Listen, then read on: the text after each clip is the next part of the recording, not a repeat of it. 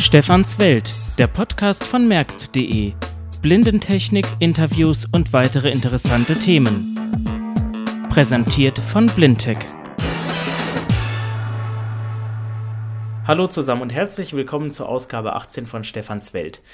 Dieses Mal geht es um einige verschiedene Dinge, um ein paar Neuigkeiten, neue Produkte und auch um Handys. Es sollte eigentlich letztes Jahr noch ein Spezial zum Thema Navigation und Touchscreen und so weiter erscheinen, aber dass sich doch einiges in der Mobilfunkwelt geändert hat, da gehen wir gleich noch drauf ein, habe ich dann gesagt, das lassen wir erstmal, wir warten erstmal, was passiert. Da habe ich gedacht, stellen wir lieber mal ein paar andere Produkte vor. Zum einen TV-Speak äh, oder wie die Spanier sagen, TV-Spec.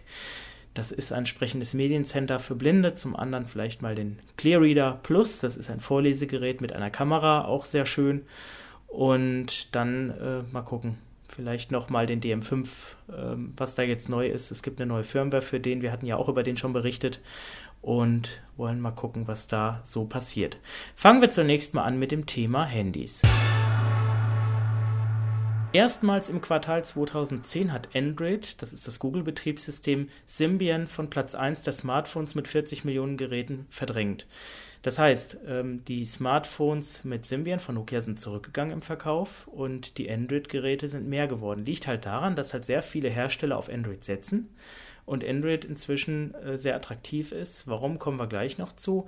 Dahinter gefolgt 15 Millionen iPhones und 1,8 Millionen Windows Phone 7 Geräte es hat sich da einiges getan und das hat auch die ganze Branche aufgerührt und äh, man wusste nicht so richtig, in welche Richtung es geht. Inzwischen weiß man es, also dass äh, der Marktvorsprung von Android äh, nicht wegzudiskutieren ist und dann noch die Neuigkeit, dass Nokia die Partnerschaft mit Microsoft eingeht und ab 2012 äh, Windows Phone 7 Geräte aber nicht ausschließlich produzieren will. Man will sich somit von Symbian und Mego nicht verabschieden vorerst und das ähm, zu tun, bevor man das i7 veröffentlicht hat, finde ich schon ein bisschen, ja, eigentlich interessant. Also vielleicht hätte man mit dieser Meldung vielleicht noch bis Sommer warten sollen. Aber okay, das ist halt deren Entscheidung. Und es gibt viele neue Geräte. Ähm, dazu ist zu sagen, dass viele Anwender sich darauf einstellen sollten, dass Touchscreens im Wesentlichen dominieren werden. Von Nokia gibt es mit dem Nokia C500 derzeit das einzige Gerät mit einer normalen Wähltastatur. Andere Geräte wie es C600 und C, äh, nee, E7 heißt es, verfügen über eine ausschiebbare Querztastatur. Geräte wie das N8 haben vorweg mal gar keine Tastatur.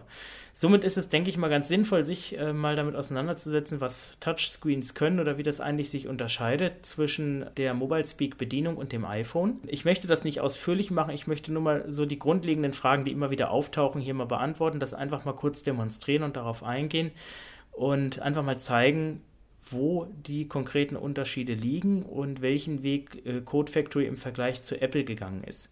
Zuvor möchte ich aber mal kurz äh, was zu dem Apple iOS Betriebssystem, zum Android Betriebssystem und zu Symbian sagen weil viele machen sich gar keine Gedanken darüber, ähm, welches Gerät sie kaufen. Da wird dann äh, oftmals die Barrierefreiheit in den Vordergrund gestellt, wie bei Apple. Man kauft das iPhone sozusagen äh, unter aller Konsequenzen, die man eben nicht berücksichtigt, mitunter die einem vielleicht gar nicht so schmecken würden. Und deswegen möchte ich mal kurz vorausschicken, wo eigentlich die Unterschiede liegen. Also bei Android ist es so, das Betriebssystem ist von Google entwickelt worden, ist ein freies Betriebssystem. Es gibt, äh, das wird sich zwar in Version 3.0 auch ändern, aber mit Version 2 keine wirklichen Hardware-Voraussetzungen. Die Hersteller können das Betriebssystem anpassen und nutzen. Das bedeutet, dass zum Beispiel es sehr viele Geräte gibt mit unterschiedlichen Bildschirmauflösungen, ähm, mit unterschiedlicher Hardware-Ausstattung, die alle Android als Betriebssystem haben. Das hat den riesen Vorteil, dass Anwendungen auf all diesen Plattformen, die also für Android geschrieben sind, lauffähig sind, hat aber auch den Nachteil, dass zum Beispiel Displayauflösungen mitunter eine Rolle spielen. Wenn ich ein Gerät habe, was eine niedrigere Displayauflösung hat als ein anderes, kann die Anwendung vielleicht, die für eine höhere Displayauflösung geschrieben äh, worden ist, darauf nicht laufen oder umgekehrt habe ich dann in der Mitte nur ein Fensterchen. Und das ist eben so ein bisschen der Nachteil dieser offenen Struktur, dass man schon gucken muss, dass man irgendwie eine Regulierung bekommt, dass eben die Anwendungen auch, sag ich mal, Geräte unabhängig werden. Und das ist so ein bisschen ein Punkt, wo Android noch ein bisschen vorlegen muss. Windows Phone 7 äh, funktioniert andersrum. Hier definiert Microsoft, was die Hersteller für Gerätevorgaben leisten müssen, Mindestauflösung bei Kameras, bei Displays, Displayarten, Tasten, die das Gerät haben darf und so weiter. Und die Hersteller müssen sich zertifizieren lassen und nur dann bekommen sie Windows Phone 7 als Betriebssystem zugebilligt. Es gibt Geräte, die könnten von der Leistung her Windows Phone 7 laufen lassen, können sie aber nicht, weil sie zum Beispiel wie der HD2 von HTC zu viele Tasten haben. Microsoft hat Windows Phone 7 als Nachfolgeversion von Windows Mobile 6.5 angekündigt, sagte zunächst, es wird Windows Mobile 6 noch geben, weil Windows Mobile 6 und Windows Phone 7 zueinander nicht kompatibel sind und somit auch die Screenreader wie Mobile Speak nicht unter Windows Phone 7 lauffähig sind. Es ist ein bisschen anders eingetreten. Die Windows Mobile 6 Geräte sind inzwischen relativ schwierig noch zu kriegen, äh, von HTC auch zum Teil gar nicht mehr zu kriegen, sodass die Hersteller jetzt natürlich auf Windows Phone 7 trotz der relativ geringen Verkaufszahlen setzen. Aber das ist für die Hersteller kein Problem, weil Windows Mobile 6 war auch nicht deutlich weiter verbreitet. Ja, das ist erstmal ähm, die Philosophie, die Google und Microsoft ähm, haben. Bei Symbian ist es so, Symbian war ja oder ist ja inzwischen auch quelloffen, war mal eigenständig. Firmen wie Samsung und Sony Ericsson haben ja auch auf Symbian gesetzt. Nokia hat letztes Jahr Symbian wieder zurückgekauft und somit ist es so, dass Symbian zwar offen ist vom Prinzip, aber es eigentlich derzeit nur Geräte von Nokia gibt, die mit Symbian laufen. Das ist auch eigentlich nicht schlimm, weil die anderen Hersteller Symbian immer so eher stiefmütterlich behandelt haben. Das gilt aber auch für Windows Mobile. Also wenn es von Samsung dann Geräte gab mit Symbian, Windows Mobile oder so, dann äh, wurde dann der Support, wenn dann ein neues Gerät da war, wieder irgendwie so unter den Tisch gekehrt. Auch bei Sony war das so. Äh, da war Nokia eigentlich der einzige Hersteller, der zumindest bei Symbian Kontinuität gezeigt hat. Und auch jetzt mit dem äh, Wechsel, sage ich mal, bei der Entwicklungsabteilung und im Vorstand da doch auch ganz attraktive Geräte auf den Markt gebracht hat. Also Nokia ist nicht mehr so diesen, diesen Ruf altbacken, den es immer so hat, so dieses ähm, vielleicht ein bisschen rückschrittlich. Also wenn man sich das N8 anguckt oder E7, das sind schon durchaus attraktive Geräte. Auch das C500, was zurzeit das einzige Tastaturgerät ist.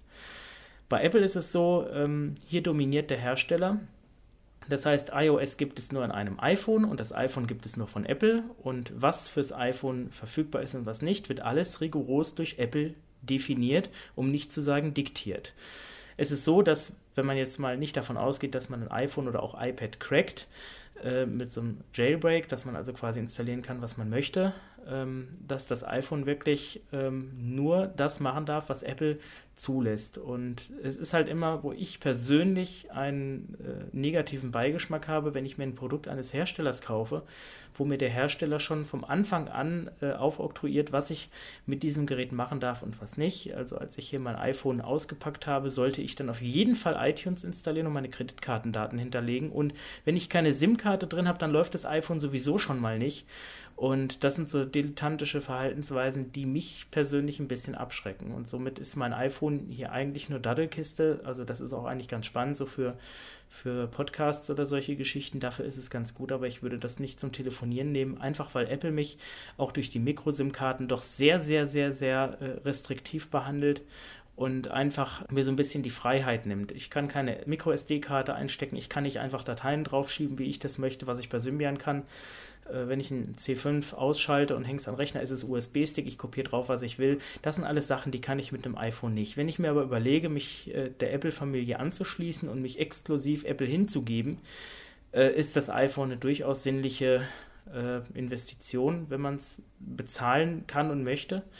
Aber ähm, das muss jeder für sich selber entscheiden. Dennoch ist die Zugänglichkeit im iPhone schon phänomenal, weil äh, Apple einfach den Vorteil hat, dass das ähm, Betriebssystem, das iOS oder auch das macOS, was ja auf FreeBSD basiert, letztendlich den Screenreader VoiceOver mit an Bord hat. Das heißt, alle iPods, iPads, äh, ja, iPhones und auch die Macs, die eben mit VoiceOver bestückt sind. Bei den Macs muss man, glaube ich, eine Sprache nachkaufen. Die anderen haben diese Sprachausgabe von, von Nuance, also die äh, Steffi oder den Yannick entsprechend, können von Haus aus Deutsch sprechen und sind auch von Haus aus bedienbar. Und zwar geht Apple den Weg nicht wie Code Factory seit vielen Jahren. Äh, Mobile Speak ist ja eigentlich das erste Touchscreen-Betriebssystem. Viele wissen ja auch gar nicht, dass der MDA mit Windows Mobile das erste Handy mit Touchscreen war und viele wissen auch nicht, dass der iPad, der eigentlich von Compaq ist und nicht von Apple, im Jahre 1999 das erste, ja, der erste Organizer mit Farbdisplay und Touchscreen war. Also da hat Apple sozusagen nichts neu gemacht, aber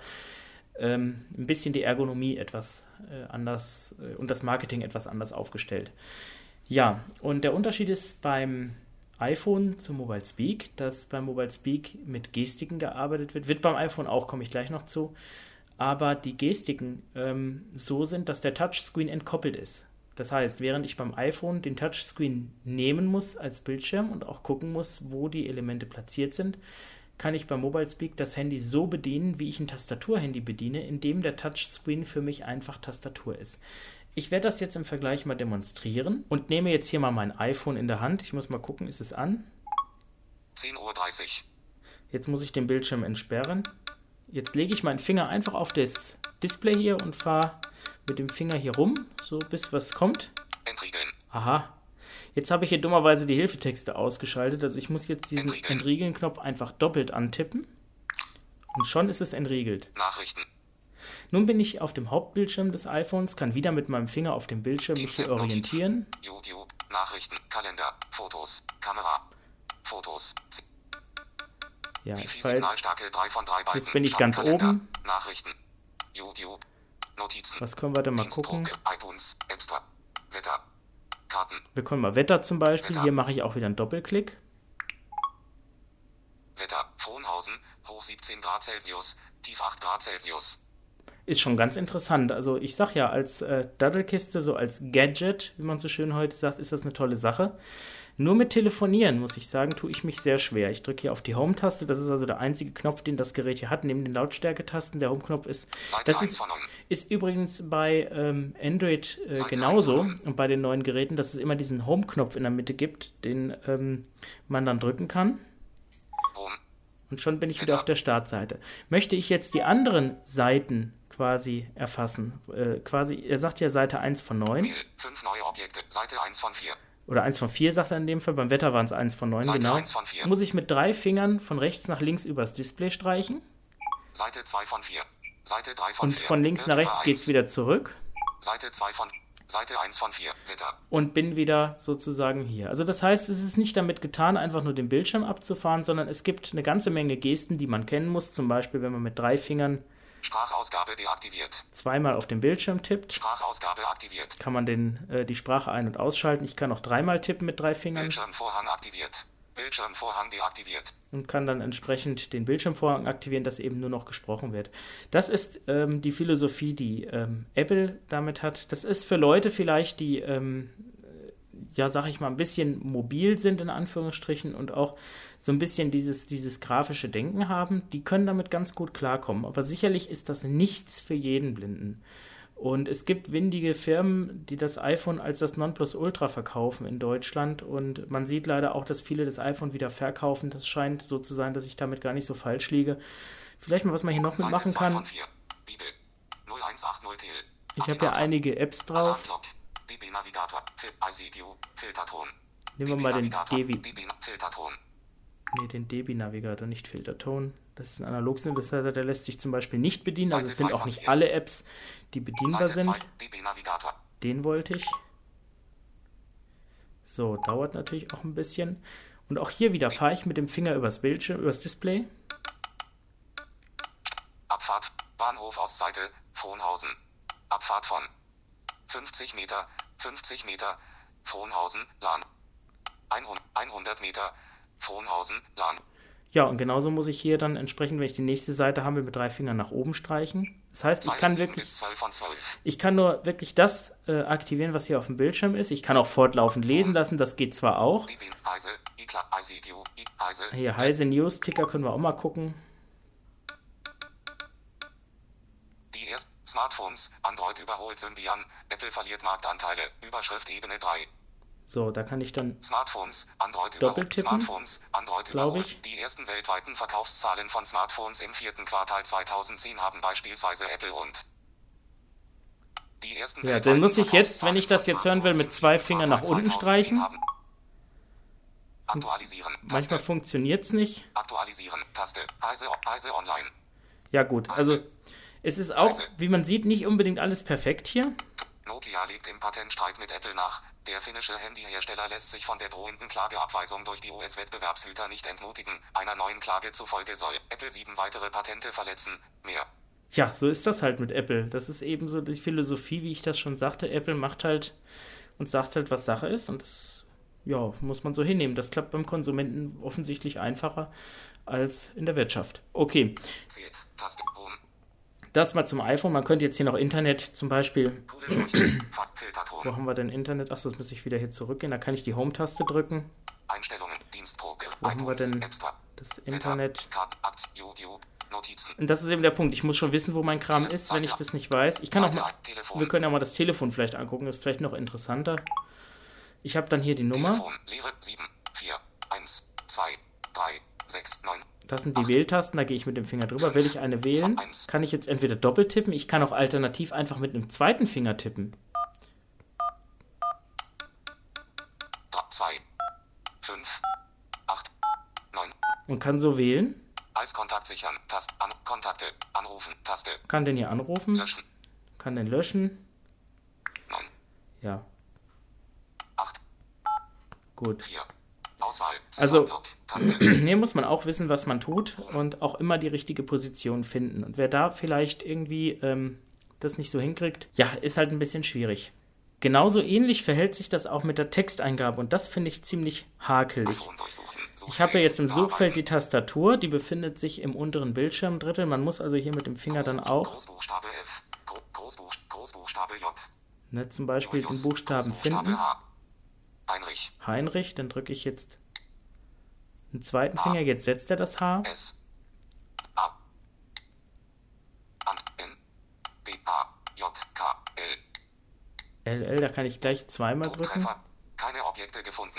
Gut, also das Schreiben ist ein bisschen mühselig, also einen langen. Text möchte ich hier nicht schreiben. Das ist, äh, ist eigentlich ein bisschen, ähm, ja, ein bisschen schwierig. Wir können das mit dem Internet mal vielleicht nochmal machen. Safari ist ja der Browser von Apple. Safari.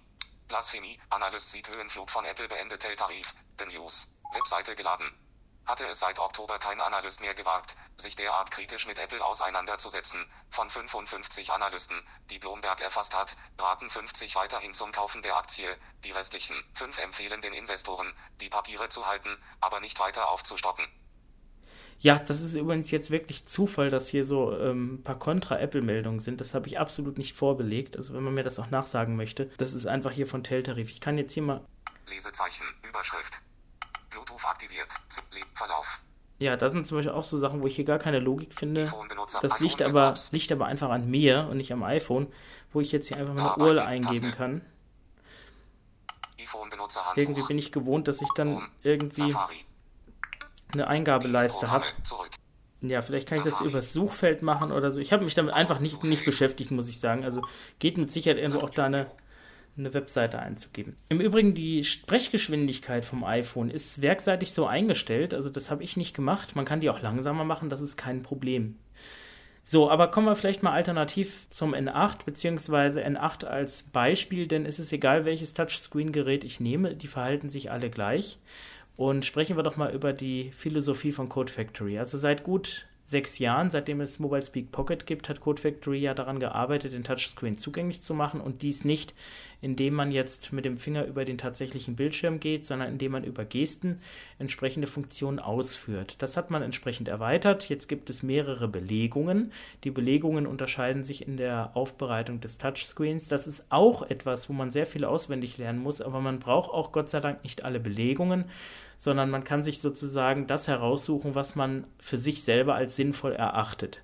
Das wohl spektakulärste und auch neueste bei diesen Belegungen ist der sogenannte Tastenfeldmodus. Der Tastenfeldmodus ist ganz neu und ähm, verhält sich so, dass der Bildschirm einfach in zwölf Flächen unterteilt ist. Das geht dann oben los mit 1, 2, 3, 4, 5, 6, 7, 8, 9 Stern 0 Raute. Das heißt, ich habe mein Wählfeld, wie ich es von meinem Tastaturgerät kenne. Und zwar immer, egal wo ich bin. Ich entsperre es jetzt mal und wähle einfach jetzt meine Nummer, indem ich jetzt unten in der Mitte die 0 drücke.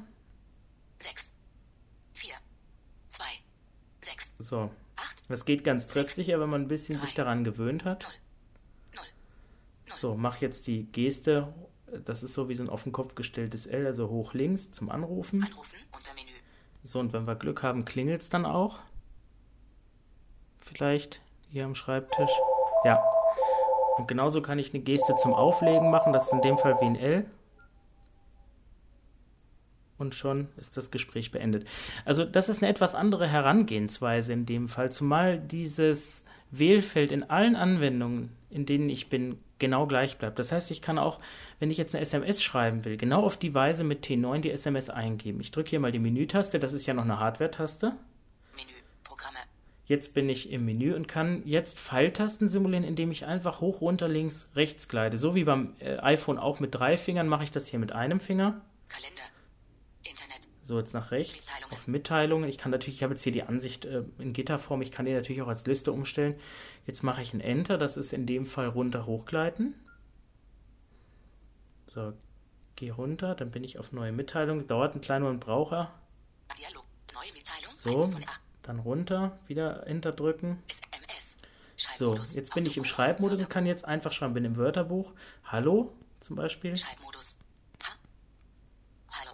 indem ich einfach T9 eingebe. Ich muss natürlich ein bisschen üben, dass ich genau den äh, Bereich auf dem Bildschirm treffe, den ich treffen will. Das geht aber, wenn ich das Handy in einer Hand habe und mit der anderen Hand das so ein bisschen im Kopf abschätze.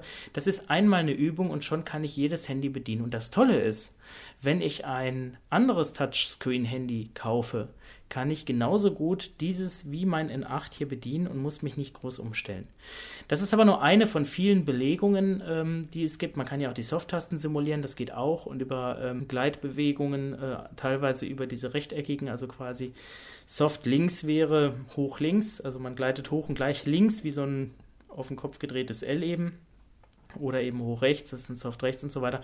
Will ich jetzt gar nicht näher darauf eingehen, das sind auch noch so Möglichkeiten, die ich machen kann oder eben diese Hinhergleitbewegungen oder eben die Ziffern einfach drücken. Es ist eigentlich eine aus meiner Sicht sehr tolle Möglichkeit und äh, wenn man sich ein bisschen damit auseinandersetzt, ohne dass man jetzt wirklich eine grafische Vorstellung wie beim iPhone bekommen muss, wie der Touchscreen aufgebaut ist, äh, kann man hier, denke ich, sehr viel Spaß mit haben. Es gibt auch noch andere Belegungen, wenn ich jetzt die Befehlstaste von Mobile Speak drücke, das ist in dem Fall die Kamerataste und die Lautstärke-Tasten. Da waren wir gerade. Joystick-Modus. Joystick-Modus, jetzt ist der ähm, Touchscreen in neun äh, Flächen unterteilt. Jetzt habe ich quasi die Joystick, links, rechts, rauf, runter, Enter und links unten und rechts unten Soft-Tasten und oben rechts die Löschtaste, dass ich quasi meine Anwendung schnell bedienen kann, lässt sich sehr schnell umschalten. Das sind aber Sachen, die kann ich auch im Tastenfeldmodus. Es ist halt die Frage, was man gerne möchte. Und jeder kann sich seine Art und Weise, wie man arbeitet, heraussuchen. Genauso gibt es dann den. Quadrantmodus. Das ist in etwa so, wie man es von Mobile Speak Pocket kennt. Das haben wir in dem Podcast auch schon behandelt. Dann gibt es den Übersichts- Übersichtscursor-Modus. Und das ist so ähnlich wie beim iPhone. Ich kann jetzt mit dem Finger, genau wie beim iPhone, über das Display gehen. Optionen. Das ist der linke. Soft-Taste, rechte Soft-Taste. Das ist eine Sache, die, muss ich sagen, nicht ganz so perfekt ist. Sie funktioniert in vielen Anwendungen, äh, wo ich jetzt nicht Zugriff auf das Textfeld habe, in Messenger-Anwendungen oder so, ist das ganz sinnvoll. Aber hier so, ja. Ah ja, jetzt bin ich oben in der, also das ist, das ist, muss man sagen, beim iPhone schon etwas besser gelöst, aber ich muss sagen, diesen äh, Übersichtscursor brauche ich eigentlich höchstens mal, wenn ich hier im, äh, in der Startansicht bin, wenn ich wissen will, was in, in der Zeile ist. Alle Aktivitäten. Also das ist eine Sache, die ist, wie gesagt, ähm, bei Symbian 3 auch noch nicht ganz so perfekt, aber äh, ich habe auch schon in einigen Anwendungen damit was erzielt, also gerade so, wenn man in der Navigationsanwendung ist und so weiter. Aber der Tastenfeldmodus ist eigentlich etwas, der reicht eigentlich vollkommen aus Und äh, damit lässt sich das Handy wirklich so steuern, als hätte ich ein Gerät wie das C5 mit echter Tastatur. Mit 30. März 2011. Ja, das also mal so in aller Kürze zu den Touchscreen-Belegungen. Also es gibt halt, wie man sieht, mehrere Wege. Bei Android der Weg wird sein, dass man keinen Screen wieder hat, sondern eine Art Anwendung, die eben die Telefonfunktion zugänglich macht. Aber da werden wir zu gegebener Zeit auch noch eingehen drauf. Es ist auch äh, hier übrigens möglich, vielleicht nochmal so am Rand, das hatten wir auch, glaube ich, schon mal mit Mobile Speak, als die Vierer rauskam. Ich bin mir jetzt nicht mehr sicher, ob ich das mal behandelt habe. Die virtuelle Tastatur gibt es hier auch. Die lässt sich aktivieren und dann lässt sich auch hier mit dem Finger über die Tasten gehen und dann eben, wenn man den Knopf loslässt, wird das Zeichen gesetzt. I. Mit 30. März Ähm, 2011. ist aber auch eine Sache, Dreifach-Tipp kommt man da wieder raus. Wo ich einfach aus Erfahrung sage, dass mit dem T9, wenn man sich da ein bisschen dran gewöhnt hat, geht schneller, aber wenn man mal wirklich was eingeben will, sicher ist so eine virtuelle Tastatur auch nicht schlecht. Ja, Kritiker sagen, das ist sehr viel und sehr viele Belegungen und das ist sehr unübersichtlich. Dem stimme ich absolut zu. Es ist in gewisser Weise schon unübersichtlich, wenn man wirklich alles beherrschen möchte. Aber wenn man eben eine Möglichkeit findet und sich im Handbuch das mal durchliest, die Kapitel, und sich für sich das raussucht, hat man zumindest die Wahl, die beste Art und Weise der Bedienung rauszusuchen. Beim iPhone bin ich auf das festgelegt, was mir halt VoiceOver vorgibt.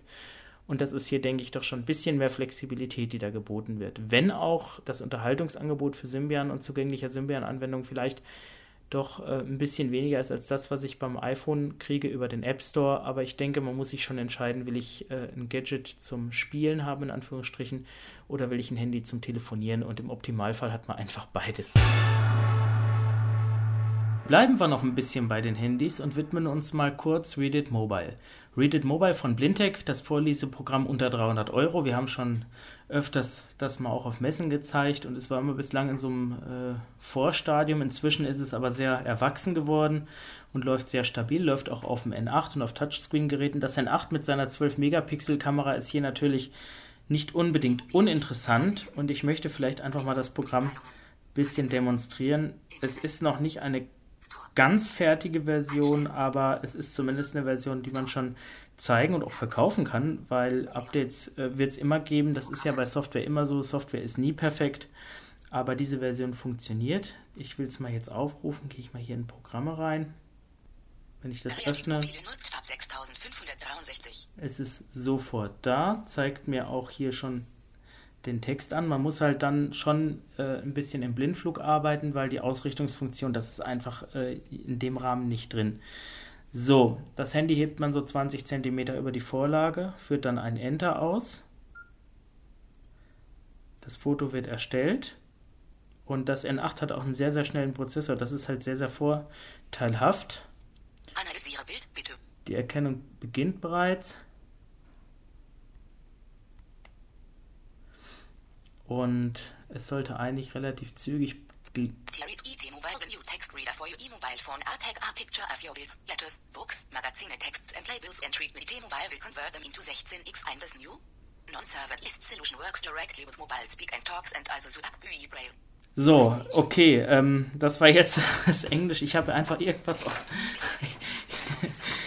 denke, das äh, reicht eigentlich schon so zur Demonstration. Es gibt auch eine Demo-Version, kann jeder selber testen. Ja, also ich muss jetzt gestehen, ich habe jetzt hier einfach ein Blatt rausgerissen, ein Prospekt und das versucht zu erkennen. Und das war jetzt zufälligerweise der englische Flyer von der letzten Side City. Ich werde mal jetzt ein deutsches Prospekt nehmen. Das ist nämlich auch für den nächsten Punkt ganz interessant. Also ich habe jetzt mal ein deutsches Blindtech-Prospekt hier genommen und mal das gescannt, um mal zu gucken. Analysieren was jetzt rauskommt. Also man muss auch dazu sagen, das N8 ist wirklich hervorragend dafür, weil es eben nicht nur 12 Megapixel hat, sondern auch sehr, sehr schnell ist in der Datenverarbeitung. Also das hat schon eine schnelle CPU. Und wollen wir mal gucken, was da jetzt bei rauskommt. Dauert jetzt ein bisschen länger als gerade, weil es jetzt etwas mehr Text ist.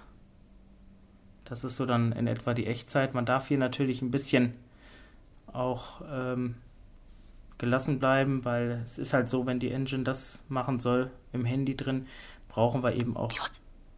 Jetzt haben wir was. Hilfsmittel über diese Dokument in diesem Text möchten wir uns und unsere Produkte kurz vorstellen. Es geht dabei weniger um detaillierte Produktinformationen, sondern um unsere Serviceleistungen und Produktgruppen. Ja, das ist immer die Sache. Man muss hier halt auch tolerant sein, was die Fehlerrate angeht. Ähm, vielleicht habe ich es jetzt nicht ruhig gehalten oder sowas. Es ist halt einfach eine Sache, wo man halt auch ein bisschen üben muss. Ja, aber es ist auf jeden Fall so, dass man es, denke ich, als günstige Alternative anbieten kann. Und wir sind auch noch dabei, dass wir da so ein paar Sachen noch optimieren können. Und ja, ich denke, dass das Ergebnis sich zumindest im Punkto Preis-Leistung sehen lassen kann. Bleiben wir doch einfach mal beim Thema Texterkennung. Und jetzt haben wir ein Gerät, das erinnert eigentlich ein bisschen mehr an ein Kofferradio. Ich versuche das mal hier so irgendwie neben zu positionieren. So, dann tun wir das Aufnahmegerät ein Stückchen nach hinten. So, und das ist ein Gerät, das hat sowas von einem Küchenradio eigentlich, ist tragbar. Mich erinnert es ein bisschen auch an einen Heizlüfter. Hat obendrauf einige Knöpfe, links sind drei Knöpfe, so ein bisschen wie bei einem Kassettenrekorder. Daneben so ein kleiner Hebel, den kann man links und rechts drehen und dann noch einen größeren Hebel mit einem Knopf in der Mitte. Und rechts an der Seite befindet sich auch noch ein Knopf. Ach, es war gerade eingeschaltet, dann drücken wir den Knopf nochmal, schalten es wieder ein. Gut, war wahrscheinlich noch nicht aus, drücke ich nochmal drauf. Ja, jetzt macht er Knack, jetzt geht's an. Macht es ein bisschen lauter, hat auch einen guten Stereo-Sound, einen sehr vollen Klang. In der Mitte ist dann so ein ja, Knopf, den kann man drücken und dann pendelt nach oben die Kamera raus. Denn das System arbeitet komplett mit einer Kamera ohne Scanner. Das heißt, man legt einfach das Dokument davor, drückt einen Knopf und dann wird das Ganze entsprechend vorgelesen. Das Gerät läuft mit Akku, etwa vier Stunden soll die Laufzeit betragen. Das Ganze hat auch oben einen schönen Griff, kann man also auch einen Rucksack tun. An der Rückseite befinden sich Netzwerkanschluss, rechts an der Seite USB, Kopfhöreranschluss und ein SD-Kartensteckplatz. Ob der noch genutzt wird, bleibt abzuwarten. Derzeit wird das noch nicht. Und äh, es ist auch sehr schweigsam, weil äh, es braucht auch gar nicht viel Worte machen, denn die Bedienung erschließt sich von selbst. Rechts diesen großen Lautstärkeregler, den man nach links und rechts erschnappt, so zurück. Drehen kann, ist in der Mitte ein großer Knopf, den kann man drücken.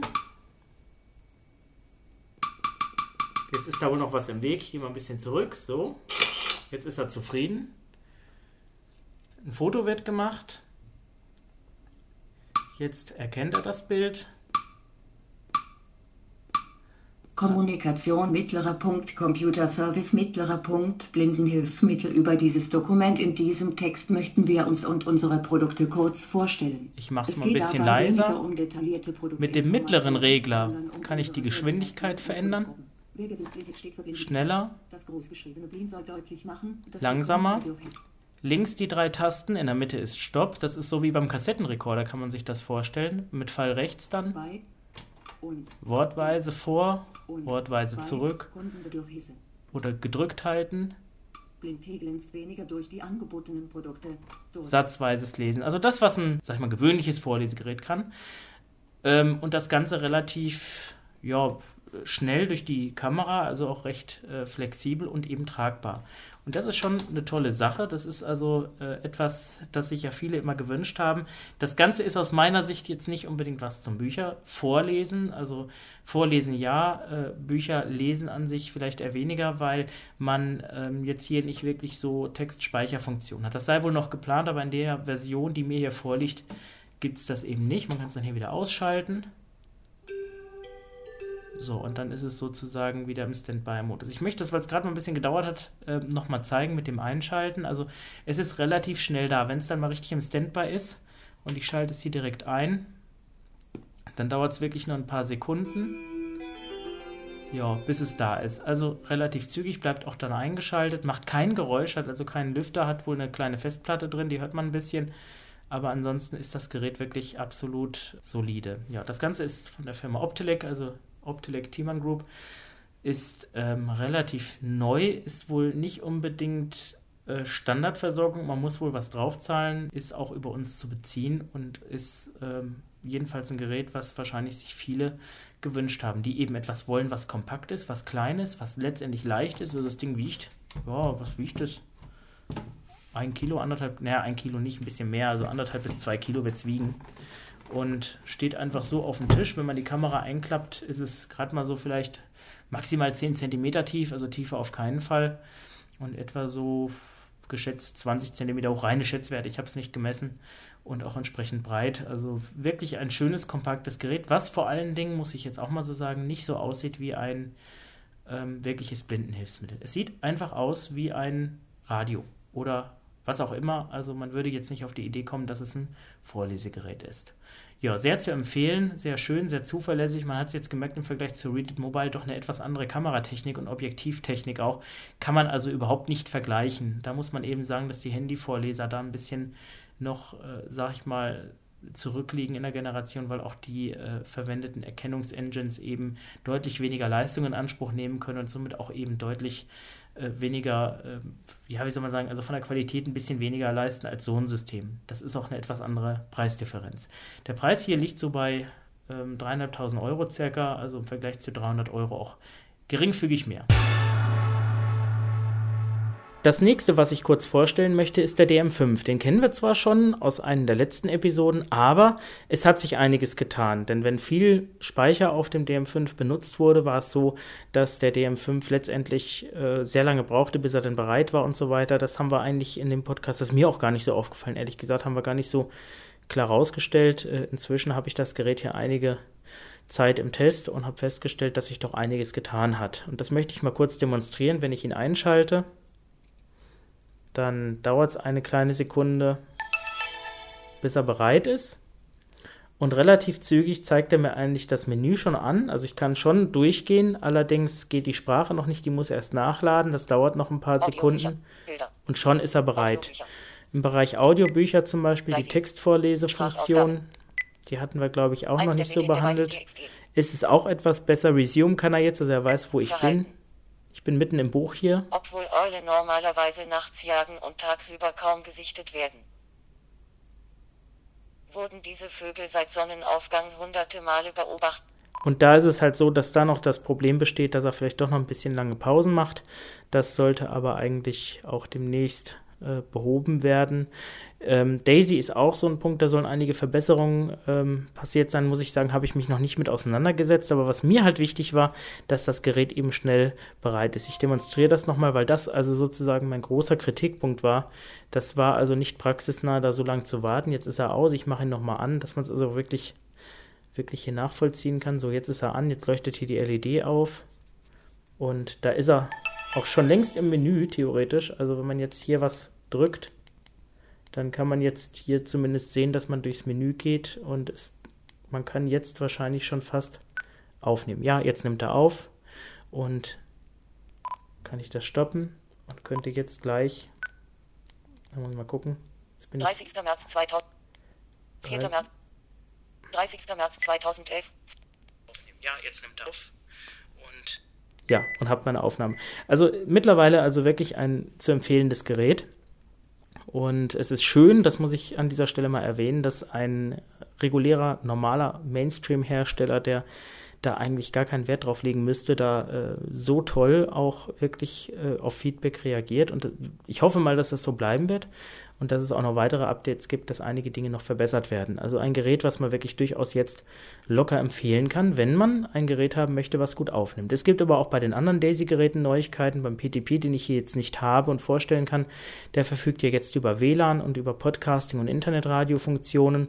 Ist auch eine schöne Sache, wenn man jetzt aber bedenkt, dass der Lautsprecher vom PTP vielleicht ein bisschen mickrig ist, in Anführungsstrichen, ist es halt die Frage, ob man das in, in einem Gerät dieser Größenordnung braucht. Aber mit Kopfhörer ist das ja alles kein Problem. Also von daher tut sich da doch einiges. Es gibt ja auch einige andere Geräte, VoiceSense, BookSense und wie sie alle heißen, die da auch äh, Daisy abspielen können. Aber für mich persönlich ist es halt immer so, dass äh, mir eigentlich immer wichtig ist, nicht unbedingt Daisy, sondern dass man auch eine vernünftige Aufnahmequalität hinlegen kann mit den Geräten. Man will ja auch nicht nur wiedergeben. Und da ist es einfach so, dass hier der DM5, denke ich, äh, den anderen Geräten doch um einiges voraus ist. Das nächste Produkt, was ich vorstellen möchte, ist der Tracker Breeze. Und ich muss da vorausschicken, dass eigentlich wollten wir Navigationssysteme vergleichen im letzten Jahr noch. Da sind einige, sag ich mal, unvorhergesehene Umstände eingetreten. Also zum einen mit Mobile Geo durch die entsprechende Abkündigung von Windows Mobile hat sich das so ein bisschen erledigt, auch wenn das System inzwischen sich sehr gemausert hat und eigentlich äh, von Leistungsumfang her fast konkurrenzlos ist. Dann ähm, die Geschichte mit OV-Karten und Mobile Speak 4.6. Da war es dann so, dass die Version 4.6 noch nicht veröffentlicht war. Das konnten wir also auch noch nicht demonstrieren. Dann wollten wir gerne einen Captain Plus haben, hatten auch mit der Firma Capsys Kontakt aufgenommen. Da hat man uns zugesichert, wir kriegen ein Vorführgerät. Dann hat man uns gesagt, man würde uns besuchen kommen. Und da hätten wir auch vielleicht ein Interview gemacht mit dem Ergebnis, dass man diesen Termin dann platzen lassen, ohne ihn abzusagen. Das sind auch keine wirklichen Gebaren. Und dann habe ich versucht, über unsere Lieferanten an Captain Plus zu kommen. Da hieß es dann, kriegte ich dann die Aussage, wir vertreiben ihn nicht aufgrund der mechanischen Probleme und der hohen Rückläufer. Und deswegen habe ich mir auch dann gesagt, okay, also so ein Produkt kann man auch dann wirklich nicht vorstellen, äh, wenn es wirklich so viele Leute gibt, die mit dem Gerät wirklich auch mechanisch unzufrieden sind. Und auch wenn das Gerät mit seinen 300 Euro nicht teuer ist, äh, muss man auch bedenken, man möchte ja ein Gerät haben, was man vielleicht nicht unbedingt nur ein halbes Jahr nutzt. Von daher ist es einfach für mich auch keine Frage, so ein Gerät nicht vorzustellen. Ja, der Tracker Breeze ist somit eigentlich das einzige vernünftige Gerät, stammt von Humanware, was ein wirkliches Standalone-Navigationsgerät ist. Er ist sehr handlich, äh, schon so, dass er in eine Handfläche passt, ist aber schon so 4 cm dick, hat obendrauf 3, 6, 9, 12 Tasten. Diese 12 Tasten werden auch zur Texteingabe benutzt, wenn man eine entsprechende Straße sucht. Denn das ist nämlich neu bei dem Gerät, die Firmware, die jetzt auch ermöglicht, dass man eine Adresse eingeben kann bzw. als Punkt setzen kann. Das ist ein klein wenig mühsam, aber äh, rüstet den Tracker doch zum vollwertigen Navi-System auf. Was man nicht kann leider, ist halt sich zu orientieren. Also eine virtuelle Orientierungsmöglichkeit bietet er nicht. Er bietet mir aber, dass er mir sagt, wo ich bin. Und ähm, ich versuche das einfach mal, ob das hier klappt, mal so ein bisschen was zu zeigen hierzu. Wenn man ihn einschaltet, dauert es ein bisschen, bis er tatsächlich ein Signal kriegt. Ich mache das jetzt hier mal auch draußen, weil drin hat das sowieso keinen Sinn. Der CF3-Chipsatz hat das Problem, dass er dummerweise keine ähm, Informationen ähm, kriegt übers Netz oder so oder auch wie beim Captain über irgendwelche Unterstützung oder bei den Nokia-Handys über das AGPS, dass man den Satellitenlauf direkt dem Empfänger übergibt und so. Da muss man also wirklich jetzt warten, bis er ein Fixing hat. Wenn man ihn lange nicht benutzt hat, wie in meinem Fall, dauert es leider auch eine gewisse Zeit, bis er endlich eins hat. Da sind die Handys äh, mit, also von Nokia mit Ovi-Karten deutlich besser dran. Ähm, weil die dann doch relativ schnell einen Fix haben. So, jetzt wollen wir mal hoffen, dass das hier relativ zügig funktioniert.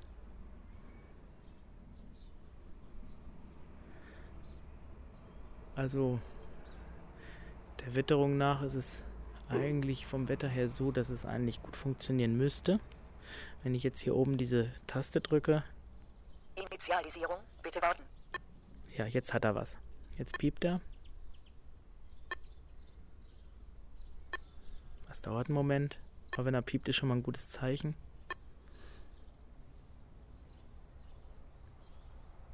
Und wenn er aufhört, ist es noch ein besseres Zeichen. Gucken Position wir mal. wird errechnet. Aha. Jetzt Auf hat er Berliner sich. Straße. Frohnhausen. So, Berliner, ja, Berliner Straße ist jetzt ähm, von der Entfernung her deutliche 50 Meter weg von hier. Also das ist zum Thema Genauigkeit. Er müsste eigentlich sich jetzt noch einpendeln. Ich mache mal den Arm ein bisschen lang, dass er ein bisschen frei hängt. Ja. Kreuzungspunkt in 56 Meter. 3R-Kreuzung Berliner Straße, kreuzt Straße ohne Namen zu errichten. So, ja, das ist, äh, er denkt jetzt irgendwie, dass ich vom Bahnhof auskomme. Das ist theoretisch auch richtig, ich bin nur schon woanders. Das ist halt ebenso der Nachteil bei den nicht unterstützten GPS-Systemen. Das äh, betrifft auch letztendlich den Captain, weil er auch das gleiche Problem hat, er hat auch den gleichen Empfänger. Und der Empfänger ist recht präzise, wenn er dann erstmal warm gelaufen ist. Und das muss man ihm halt einfach lassen. Er muss erstmal äh, ein vernünftiges Fixing haben. Er muss erstmal wissen, wo er ist und dann muss er auch mal ein paar Satelliten finden und das wird von der Zeit immer besser, auch wenn man sich bewegt. Das ist hier jetzt leider nicht so ganz nachzuvollziehen. Das brauchen wir jetzt aber auch gar nicht. Ähm, also vielleicht mal kurz zur Bedienung. Wir haben hier neun Tasten, unten drei Tasten, in der Mitte so eine Pfeiltasten links, dann so ein runder Punkt, das ist dann so die Enter-Taste und Pfeil rechts und oben haben wir dann drei Tasten, das ist zum einen diese runde Taste, das ist der große Knopf, wo ich hier immer drauf gedrückt habe. Richtung Ost. In der Nähe von Berliner Straße 6. Nächster Kreuzungspunkt in 47 Meter. 3R-Kreuzung Berliner Straße kreuzt Straße ohne Namen zu errichten. So, das ist die. 3R-Kreuzung Berliner Straße kreuzt Straße ohne Namen zu errichten. Ja, jetzt denkt er, ich gehe darauf zu und äh, überquer die. Dann gibt es eben dieses Signal und er sagt mir genau, welche Straße wo ist, also quasi Orientierungsfunktion. Drücke ich jetzt Pfeil nach rechts, sagt er mir die nächste Kreuzung. Nächster Kreuzungspunkt in 68 Meter. 3R-Kreuzung Berliner Straße kreuzt Meme Straße. Ja, ja gut, ist jetzt Richtung Bahnhof hier, na ne? gut, egal. Er ist jetzt ein bisschen durcheinander, aber er war auch lange hier nicht mehr in Betrieb, muss man jetzt sagen. Er war mal ein bisschen weg und da war er woanders und das ist klar, dass er da jetzt nicht so ganz exakt ist. Ähm, die Tasten links und rechts neben dieser Positionsansagetaste ist rechts die Hilfetaste, links die Einstellungstaste. Ich will die Funktion jetzt gar nicht erläutern. Ich will nur mal zeigen, ich kann jetzt hier gucken, was in meiner Nähe ist. Dazu drücke ich den roten roten Knopf, hier diesen äh, Informationsknopf. Jetzt hat er gerade mal wieder keinen Fix. Ich probiere es nochmal. Jetzt hat er es. Umgebung. Erweitert. Erweiterte Suche. Wählen Sie eine Kategorie. Alle Kategorien. Auto. Na, sagen wir mal alle, alle Kategorien. Kategorien. Dann müsst ihr auch die eigenen Punkte von mir hier finden. 50 Elemente. Frohnhausen, Bahnhof. Das ist jetzt ein eingesprochener äh, Punkt. Man kann nicht schreiben, man kann die Punktnamen nur einsprechen. Mebelstraße, ja gut, das ist sogar richtig. Zu Hause. Das dauert immer vier Sekunden pro Aufsprache, deswegen ist die Zeit dazwischen, bis er dann selber spricht. Egerstraße. 126 Meter. Ja gut, er weiß nicht, dass wir längst zu Hause sind. Gut, was halt äh, auch noch interessant ist eben, dass es die- diese neue Funktion in der neuen Firmware, dass man eben selber Adressen eingeben kann. Orientierungspunkt als Ihr Ziel aus. So, und jetzt kann ich, Sie geben Sie eine Adresse einwählen. Name des Bundeslandes. So, 16 Bundesländer. Hessen, Germany Südwest. nun wähle ich das Bundesland aus. Hessen drücke ich gleich Enter. Stadt. Marburg. Marburg hat er hier schon voreingegeben, kann ich gleich Enter drücken, lassen wir mal so. Straße. Und jetzt kann ich eine Straße eingeben. Und das mache ich sozusagen über dieses Handy-Eingabeprinzip. Ich sagte ja, ich habe hier zwölf Tasten. Das heißt, oben in der Mitte, der runde Dicke, ist jetzt sozusagen ABC. A. B. Den halte ich gedrückt. C. 2. A Umlaut. So, jetzt habe ich A-Umlaut, will ich nicht. Dann drücke ich Pfeil links kurz. A. Das ist dann jetzt sozusagen GHI. Jetzt gehen wir mal Bahnhofstraße ein. Also drücke ich nochmal hier oben. B. B. Jetzt setzt er das B, drücke ich den kurz. Nein, das tut er jetzt natürlich nicht. Ich hätte ihn gedrückt halten 1, müssen. Ja, jetzt macht das A. Also ich kann parallel auch gucken, wo ich bin. Jetzt drücke ich Pfeil links, da ist das H drauf. Pfeil rechts. Also es dauert schon seine Zeit, bis man hier ähm, was eingibt. So, das F ist auf der Hilfetaste. D. Das soll reichen. Ich drücke jetzt Enter. Zwei Straßen. Anschlussstelle Marburg Bahnhofstraße. Ja, das ist die Autobahnabfahrt. Bahnhofstraße. Bahnhofstraße. Hausnummer. Sagen wir mal 5. Wo immer die auch ist, ich weiß es jetzt K. nicht. L. 5. Bestätigen wir. 5. Orientierungspunkt Bahnhofstraße 5 erstellt. So, und jetzt habe ich einen Orientierungspunkt. bestätigen, um die Anweisungen zu starten. Drücken und halten, falls Sie im Auto unterwegs So, und jetzt drücke ich bestätigen. Warnung, Richtungshinweise zu einem Orientierungspunkt können über unbekannte Wege führen. Okay, mach einfach mal. Im Fußgängermodus zu. Bahnhofstraße 5. Nach Ja. Ost in Richtung Berliner Straße kreuzt Stöcksweg. Und so kann man dann eben loslegen. In 64 Meter links abbiegen auf Stöcksweg. In 38 Meter links abbiegen auf Stöcksweg. In 39 Meter weiter geradeaus auf Stöcksweg. In 71 Meter. Mhm. Ja, also ich kann damit jetzt was anfangen. Ich weiß genau, wo ich bin. In Das liegt aber auch 58 daran, dass ich die Gegend kenne. Jetzt wird er mich aber wahrscheinlich auf die 63 B3 Meter schicken. Das will ich mal gerade wissen. Jetzt ist er 39 Meter. Bellenhäuser Straße. abbiegen auf L3048. Ach nee, jetzt geht er auf die Landstraße. In 666 Da geht's Meter. dann schon los. Wo sind jetzt hier die, wo sind hier die Fußwege? Am Kreisverkehr gibt es keinen Fußweg. In 24 Meter. Rechts abbiegen auf L3093. So, schon bin ich wieder auf einer Landstraße. Und das ist das Problem. Und das haben alle Navigationssysteme, alle, die ich getestet habe. Kreuzung Berliner Straße kreuzt Straße.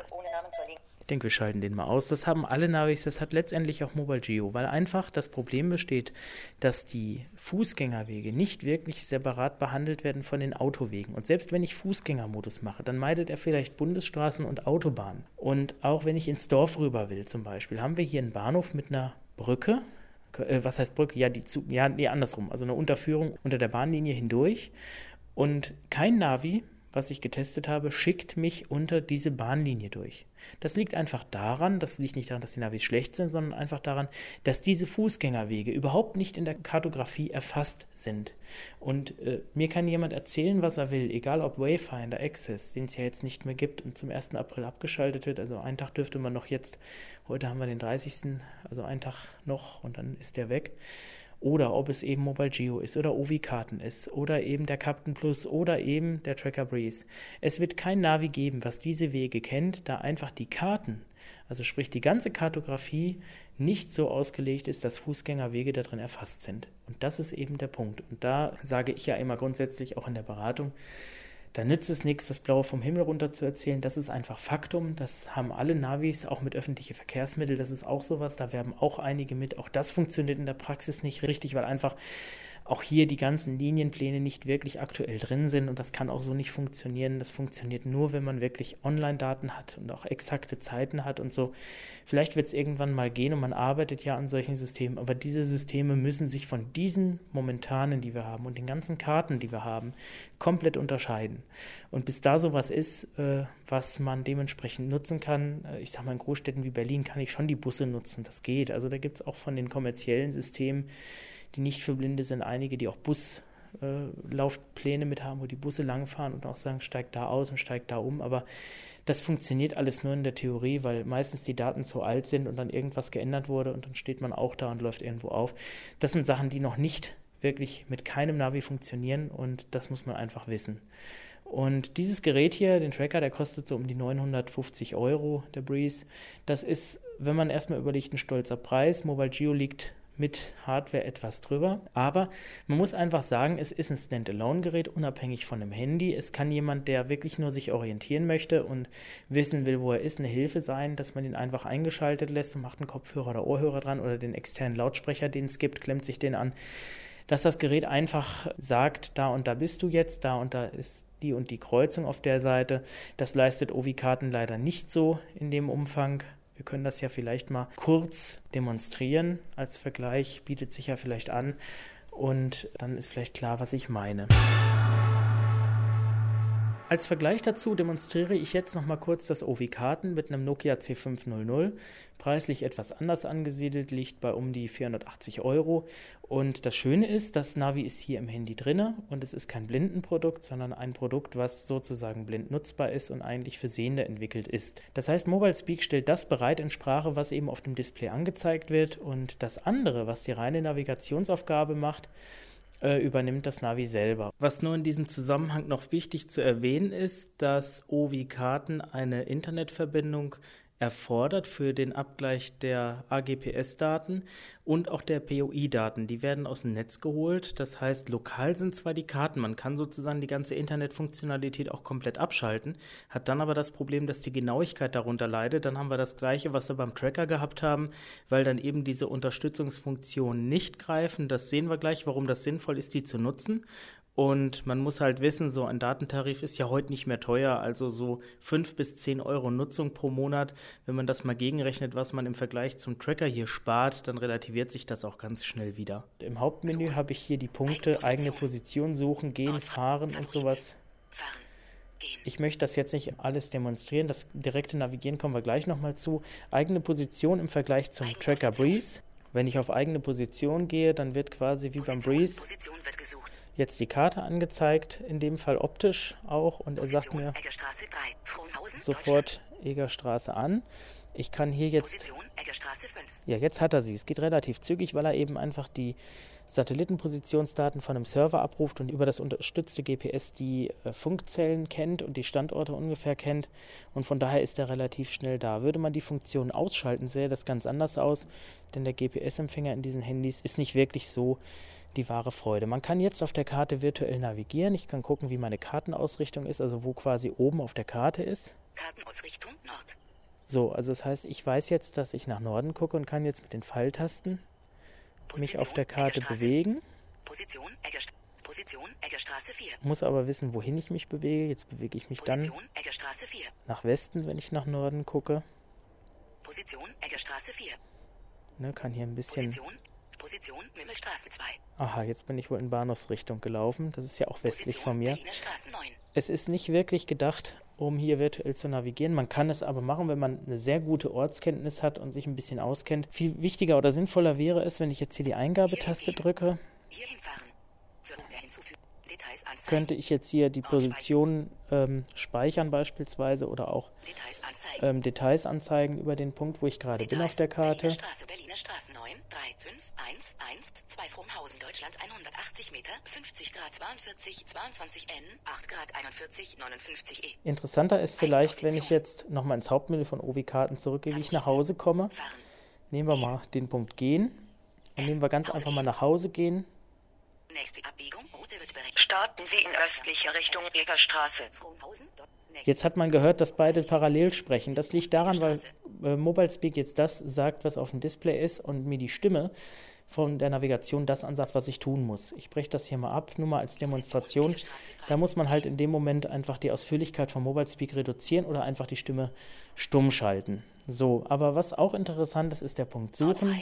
Das ist also das, was wir vorhin auch mal gemacht haben bei dem Tracker, dass man eben gucken muss, was hier so in der Nähe ist. Und zwar kann ich hier direkt eine Adresse eingeben das mache ich natürlich auch über die Wähltasten in dem Fall. Also sprich, genau wie ich es beim Tracker gemacht habe, gebe ich zum Beispiel jetzt mal einfach ein Bahnhof, drücke die Eingabetaste. Online-Suche.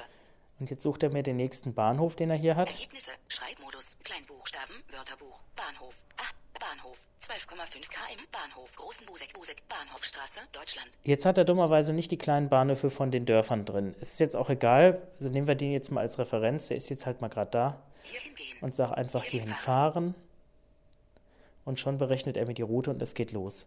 Es ist eine relativ einfache Methode, aber es ist halt, wenn man jetzt sich bewegt, nicht unbedingt so, vergleichbar mit dem Tracker Breeze, weil die Informationen, die gegeben werden, einfach nicht so ausführlich sind. Er sagt mir nicht, wenn ich jetzt eine Straße lang laufe, dass rechts von mir die Straße oder links von mir die Straße ist. Das liegt einfach daran, weil das Informationen sind, die grafisch auf der Karte dargestellt werden, die Mobile Speak nicht lesen kann und somit auch nicht berücksichtigt werden. Und das ist eben der Punkt, dass man da in dem Punkt einfach sagen muss, äh, ein bisschen das Ganze ja, äh, zu differenzieren und einfach zu sagen, okay, dafür ist es auch nicht gemacht.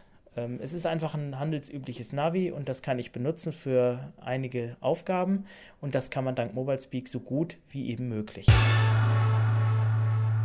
Als letztes Produkt möchte ich TV Speak präsentieren.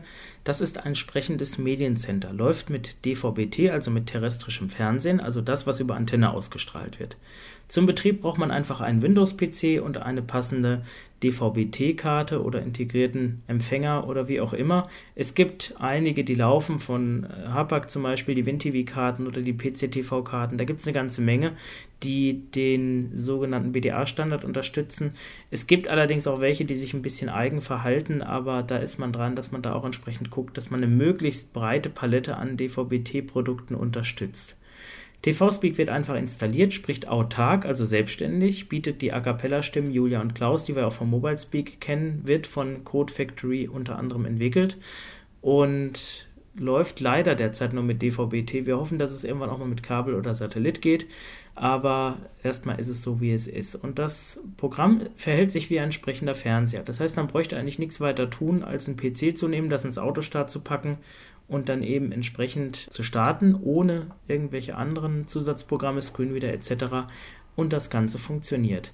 TV-Speak kann man über eine Tastenkombination starten, dann kommt der Eingangsbildschirm und man hört ein vielleicht schon bekanntes Geräusch, was man vom Mobile Geo schon kennt und ist man dann gleich im Eingangsbildschirm, von dem man dann wählen kann, was man machen möchte. Das Programm kann auch selbstständig vergrößern, jetzt nicht im Sinne einer Vergrößerungssoftware, aber Sehbehinderte haben noch etwas größere Schrift und man kann auch die Farben in gewissen Punkten anpassen. Also es ist wirklich so, dass es ganz autark läuft, ohne irgendwelche Zusatzsoftware. Ich bin jetzt hier im Hauptmenü von äh, TV Speak. Muss man hochgehen, Digitalfernsehen. Und das war's. Ich gehe mal auf Digitalfernsehen. Wenn ich hier jetzt einfach Eingabe drücke, dann kann ich ganz normal Fernsehen gucken. Ich mache es ein bisschen leiser. Ich kann mit den Pfeiltasten rauf runter jetzt einfach hier die Kanäle durchschalten. Das dauert jetzt ein bisschen, weil er hier auf, auf Akku ist.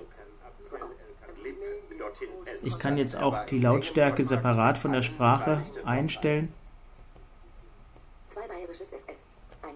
Gut, und was ich jetzt hier mal demonstrieren möchte, ich kann beispielsweise Videotext einfach durch Drücken von T öffnen. 2011, 12 Uhr 13 Minuten und 34 Sekunden. Der Ereignis- und Dokumentationskanal von ARD und ZDF. Inhalt 101-104 aktuelles 110 201 Programm. Gut, ich kann jetzt zum Beispiel jetzt einfach mal 110 eingeben und bin auf Seite 110. Also ganz normal, wie man es vom Fernsehen her kennt. So, ich gehe jetzt zum Fernsehen zurück. Ich kann jetzt auch mit zum Beispiel hier. 30. März 2011. Startzeit 10 Uhr. Laufzeit 045. Kategorie Gesellschaft und Wirtschaft. Aktuelles Feature. Beschreibung. Stern aktuelles zu den Gefechten in Libyen Stern. So, habe jetzt hier zum Beispiel das EPG. Nächstes Programm. Muammar al-Gaddafi oder das libysche Paradox. Datum 30. März. Ich kann hier auch Programme äh, aufzeichnen, also wie beim digitalen Videorekorder setzt natürlich voraus, dass ähm, das Programm auch geöffnet bleibt. Ich kann Audiospuren umschalten, ich kann Programmierung machen, auch mit bestimmten Audiospuren. Also wenn ich jetzt Audiodeskriptionsspur haben möchte, kann ich die aufzeichnen. Ich kann nur MP3, also nur Fernsehton aufzeichnen oder kann hier einfach V drücken, das zeige ich mal. Audio- und Videoaufzeichnung. Und beginne jetzt eine Audio- und Videoaufzeichnung. Jetzt hört man natürlich vom Fernsehton nichts, weil ich den leise gemacht habe, manchmal ein bisschen lauter. eben ein Völkerstrafrecht zu schaffen, sodass Herrscher nicht mehr eben in der Art und Weise. Eine Aufzeichnung läuft. Nein, ja. So, jetzt beende ich mal das Fernsehprogramm und zeige mal den Datei-Explorer bzw. die Dateiwiedergabe. Drücke Enter, bin hier jetzt in meinen eigenen Dateien und brauche jetzt hier nur gucken, bei TV-Speak finde ich dann die Aufzeichnung.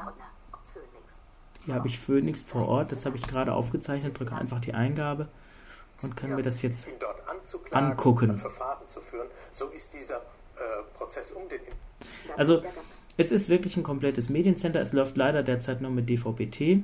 Äh, Es läuft sowohl auf dem Notebook als auch auf dem Desktop. Das einzige, wie gesagt, ist eine DVB-T-Karte. Der Preis liegt bei 249 Euro.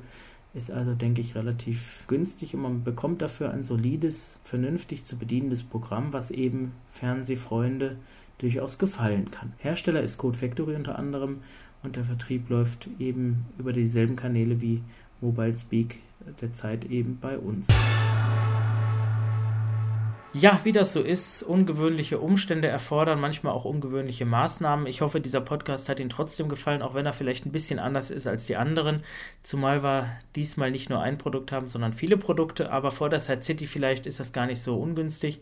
Diese findet ja dieses Jahr, ich glaube, vom 4. bis 6. Mai ist es statt, also von Mittwoch bis Freitag im Sheraton Airport Hotel Frankfurt. Sie finden uns dort Stand F26, das ist ganz, ganz, ganz hinten in so einem Räumchen. Und da denke ich mal, werden Sie die ein oder andere Gelegenheit bekommen, das ein oder andere mal auszuprobieren. Also alle hier vorgestellten Produkte sollten eigentlich dann anwesend sein. Äh, des Weiteren, falls Sie nicht zur Side City kommen können oder das hier vielleicht erst nachher hören, haben Sie natürlich auch die Möglichkeit, die Software zu testen, also sowohl Mobile Speak als auch Reddit Mobile und TV Speak. TV Speak, das hatte ich schon gesagt, auf tvspeak.de, Mobile Speak auf sprechhandy.de und Reddit Mobile finden Sie auf blintech.de, b-l-i-n-t-e-c.de. Ja, in diesem Sinne hoffe ich, dass Sie mit dem einen oder anderen Beitrag was anfangen konnten, wünsche Ihnen eine gute Zeit und bis zum nächsten Podcast. Bis zum nächsten Mal bei Stefans Welt.